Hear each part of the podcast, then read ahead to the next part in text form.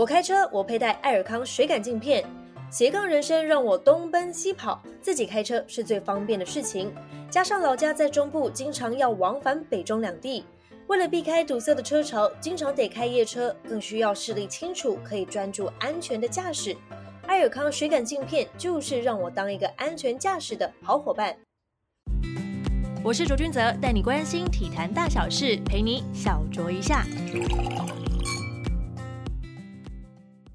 讲到了二零一七年，就是达宏算在中信兄弟就是退休的那一年嘛。听说师母也有适时的给予我们达宏一些关心，对，因为看到那个新闻的新闻的时候，哦，我就呃稍微愣了一下，就说啊，怎么达宏这辈的？对，那那那时候就一一直想说啊，这个这个选手应该是属于会自动自发管理自己的选手嘛。那一般我们会比较直觉的认为说。选手被试出，除非他真的是位置被占很多，嗯，很多的位置被取代了，对，那再加上给他也没什么机会了哦。可是，在我的认知里面，因为我都有在关心他，关心他，所以我就在想说，哎，奇怪了，那他基于什么？那当然这有上面的考量，但我们呢，那个，嗯，所以我我也不不清楚。那但是刚好我们的比赛。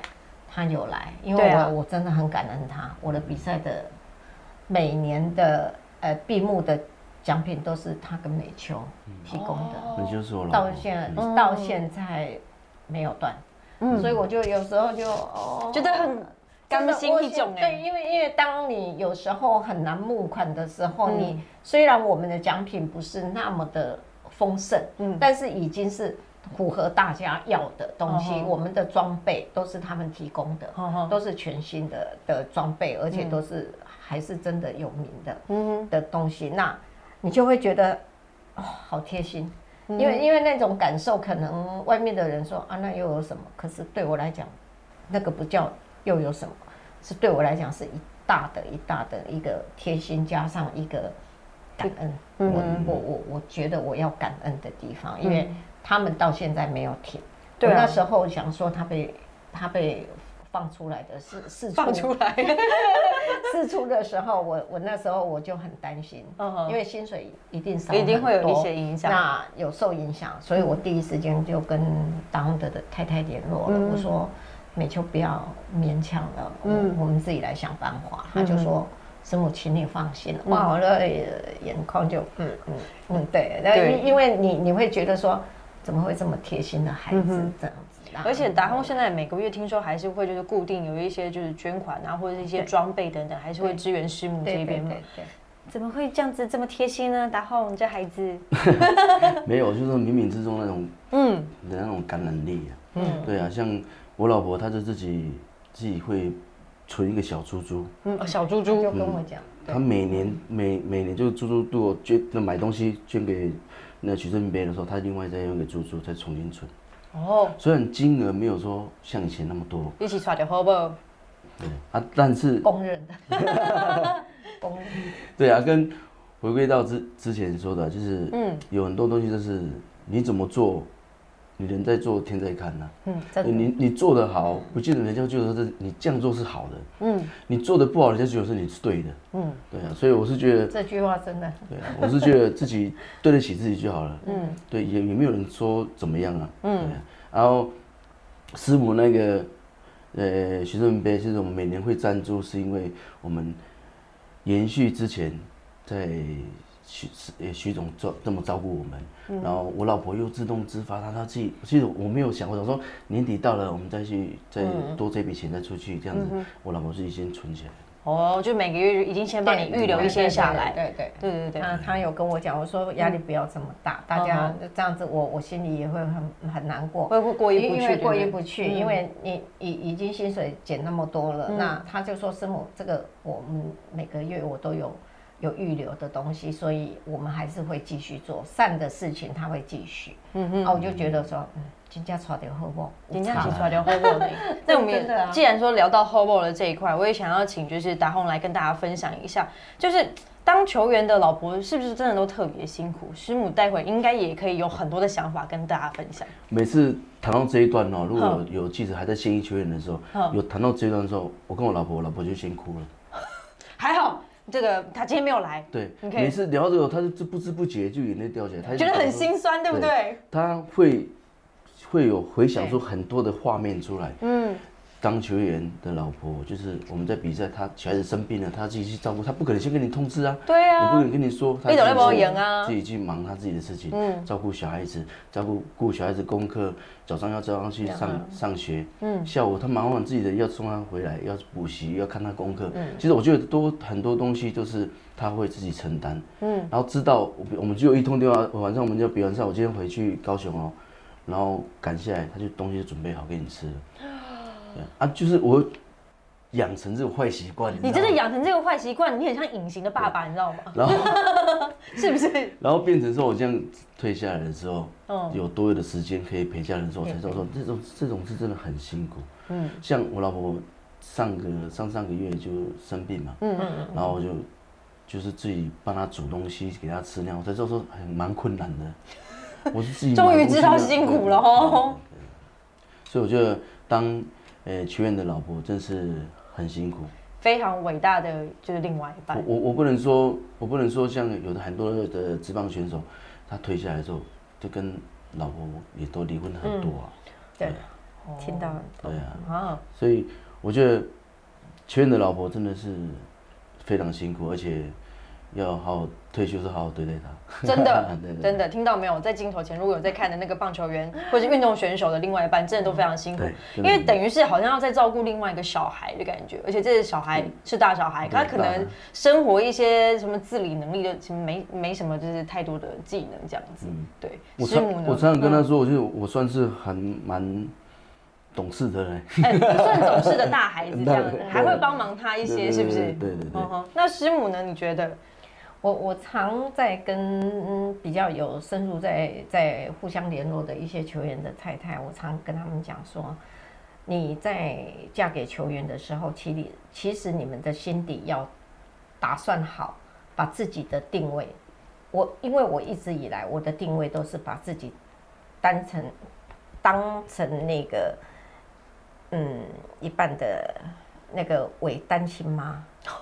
这有做好这种心理的觉悟就对没有了。一直以来都是这样的方式，那你就心里不会那么的难过。嗯。嗯，那再加上你要把自己为单亲妈加上，我说还要再加一个，他们就说什么加什么女汉子，哦，因为你要扛很多的事情，嗯。包括小孩，你可能小孩怀孕，小孩要出生，可能他在比赛中，嗯哼，那没有办法陪同，你就不能太撒娇。嗯，因为你不能把这个错，就是哦，你为什么不能来陪啊？然后我在阵痛，你又为什么用那个？我说这个其实都是给对方一个压力。嗯哼，那你们有步入婚姻的那个共识的话，其实这一些都要抛开，因为你嫁的是球员，嗯哼，你球员的话，当他最辉煌的时候，就是一定是在球场上面。嗯，那你就要去想说，他的那一份薪水是要供给家里的。嗯哼，你就是自己要有一个觉悟，是你自己来。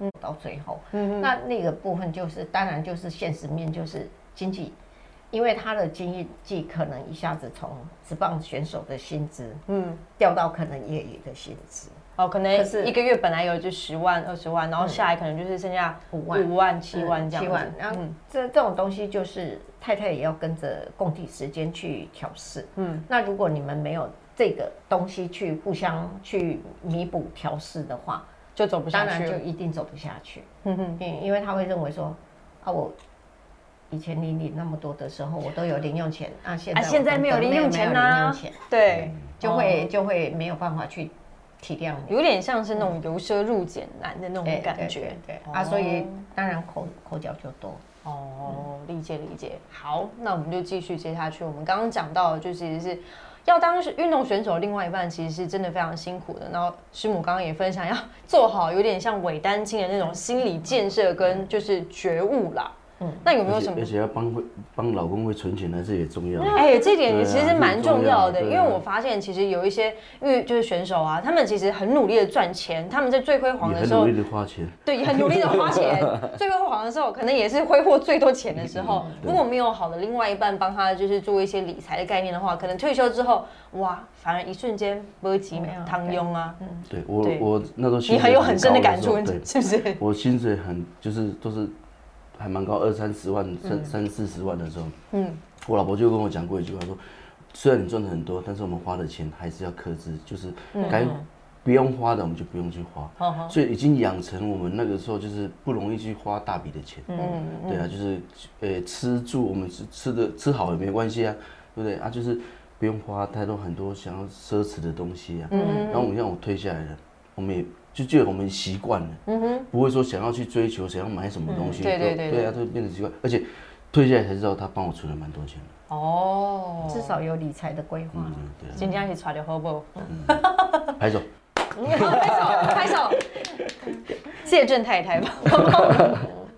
好，那来接下来呢，其实要再问到的其实是徐总的这个部分，因为他曾经就是我们也知道嘛，他的个性就是比较不服不服输啊，然后在场上其实还蛮常被称为火爆兆头的，这一点达宏应该是有蛮深刻的一些感受的啦。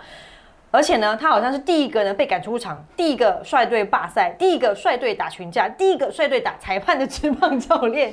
想知道就是师母那个徐总在场外的那个性格也是这么的剽悍跟直率吗？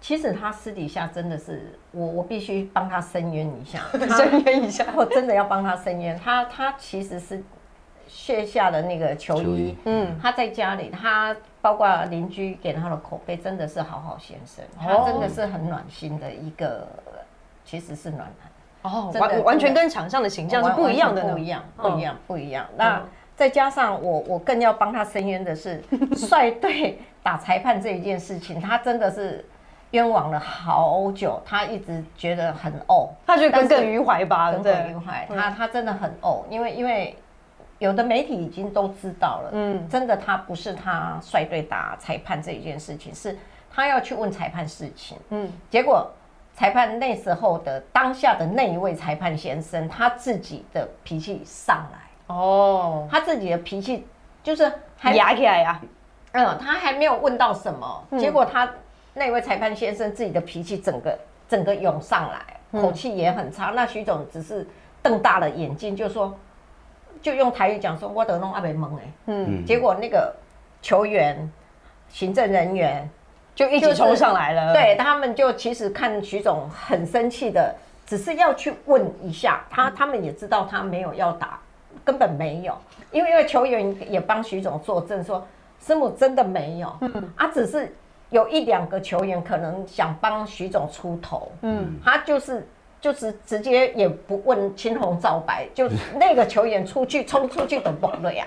那大家自己去 Google 那个影片，我们就不多谈这个部分。就是变成徐总在架那一些球员离开，推那个裁判离开。嗯哼，那有一些裁判是真的，因为有一些是文化的学生的裁判有讲说，真的这个冤枉老师了。嗯，他说他他们也在拉那个裁判，嗯，其实不是老师打，是是球员。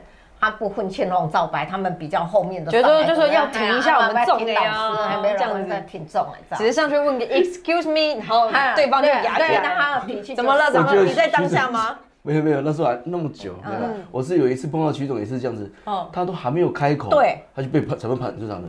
因为裁判就可能心里想说，完了，他想要干嘛？对是是不是？他是问跟裁判讲，因为那裁判是外国人，嗯他是说选手只是比将而已，他没讲话，他就他没比将有讲话，那裁判就跟潘组长了。他说我我我来阿没供嘞，我还没有开始讲。对多无辜。这就就是啊真的要不算不算，这重来。还有这哪有你听不懂我讲什么，我也听不懂在讲什么，你为什么觉得我我在骂你，在怀疑你，对他只是问他说那那那那个板子的那个，他说为选手只是这样比，为什么要判他出场？他也没有跟主审讲话啊。对啊，啊，主主审看到这样比，他以为说影响他的那个判好坏球的人，对他你在质。疑我，对，质疑我。他他就就裁主审可能就觉得说啊，我的判决你不容置疑哎这样子。啊不容置疑这样子，那你还有没有什么样的例子是你之前也有就是相挺上去的？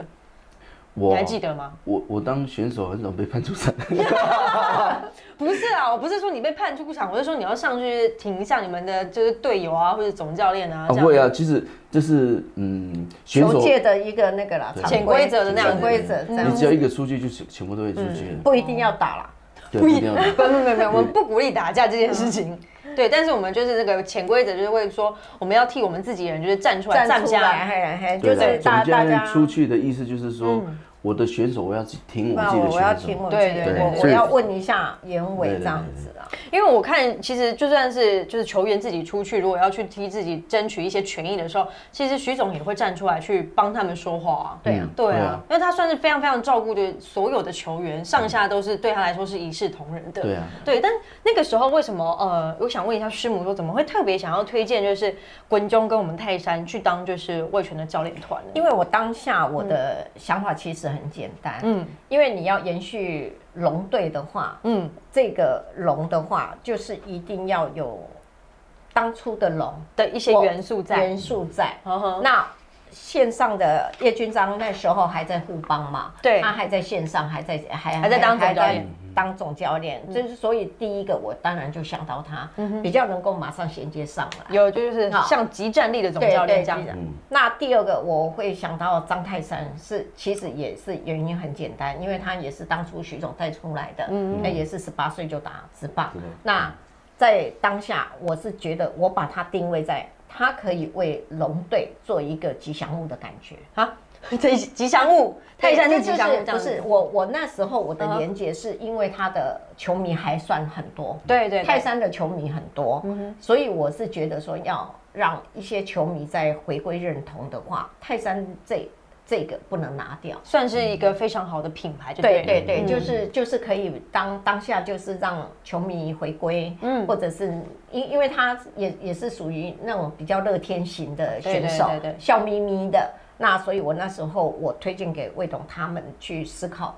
我说我提供这三位，你们去看我分析的对不对？那至于黄炯龙是老龙，嗯，他是属于比较龙的老一辈，对对对对，大啊，我会放他在这一边的推荐名单里面，是因为他那时候也在业余，还在也在帮忙，也在教球这样子，也在也也在帮忙这样子，所以等于是离球场不是那么远的一个。一个没有没有脱离太久，没有脱离太久，还是很熟悉球球队的运作啊，各方面，那也也都还在线上在教的，嗯，那个那个教练，对，所以我会推荐这三个名单给他们去思考。那至于网络骂我说为什么没有推荐一些更老的老龙他们，但是我我真的我我很无言，我才会 在在我我的 FB 写了一些我的语重心长的一些文，我是。真的万事没有办法如人意嘛？好，这个这个大家要原谅我，因为真的师母也只是推荐呐，哎，要不要采纳？其实也是看就是龙队的那个高层去怎么去思考的嘛，对不对？但我觉得可以。帮这件事情在这两年筹组起来，然后到他们从二军再打到一军，今年的比赛，我觉得这一路来其实真的没有到那么容易，因为你也知道，大家在做这件事情其实是非常非常烧钱的。到底有哪个单位就是愿意去把自己口袋的钱，然后要拿出来去燃烧，只是提供一个舞台等等？你要说他洗白也 OK，你要说他提供舞台也是 OK，各种的角度的说法其实都可以。但我觉得师母在这中间其实也扮演了一个就是蛮重要的一个角色，算是有推了一小把这样，但其实。其实除了现就是过去的那个推手之外呢，现在其实我们的师母也是我们接棒未来女子棒球队的领队。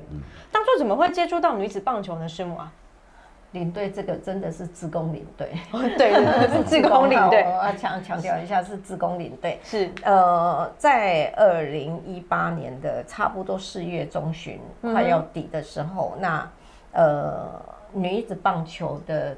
当时的总教练蔡尚达来找我，跟黄志强以以前龙队的老龙一个黄志强嗯的选手，他带着那个蔡教练来找我，请我帮忙女子棒球。凭良心讲，我当下我愣住了，因为女子棒球离我好远哦。嗯，因为我就说台湾女垒我很清楚，嗯，呃，也实力也是真的相当的好，但是女子棒球有这个，台湾有女子棒球吗？我真的也是，所以你也是第一次听到这样。我真的也是井底之蛙，当下我就马上当着他们的面说：“蛋奶，我 Google 一下。” 结果没想到台湾的女子棒球也快二十年了，嗯，那也有二十几队。嗯，我当下我说不好意思，我真的是井底之蛙。那他们就说不会不会，很多人不知道，不是师母，只有你不知道，所以他们把他们的企划案给我，他们就认为说师母，请你拉我们一把，因为我们到现在没有办法成队来报名亚锦赛。他们那时候二零一八年要报亚锦赛，那我那时候我就嗯，亚锦赛，他们就说对他们女子的亚锦赛，他们的前一年二零一七，他们去打世界杯打了第二名。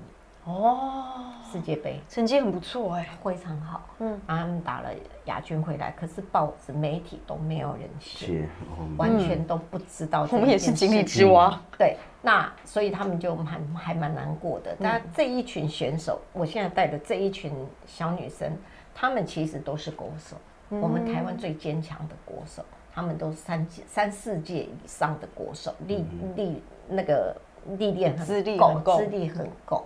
那我那时候就稍微说好，但是要怎么协助？他就说只要有人给他们报一个类似公司的名字，嗯哼，他们才能报团体赛。哦，他们才能报团体赛，等于就是一个代表的名称，这样对代表的名称。那也希望他们真正的协助呃女子棒球的装备，还有穿哪件衣服，因为要有。比如说你我我当当下我就说啊我懂意思了，嗯，他们就说什么重点是很急，五月五月，哎那时候四月中，他们说五月十号之前没有报名，他们这一群国手就是就没就丧失就没有了，就没没得比赛也没得那个名名称也都没有。那。可能赞助的厂商需要帮他们做衣服，嗯哼，那我说，那请问一下，这样到底要多少钱？那还有背包什么的，那个装备啊等等，有有的没有的，这样子，他就说，我预估是三十万以内，让他们尽量节省，因为大家都有一个公式，嗯，那我就说，好，给我努力看看。结果那天晚上我就失眠了。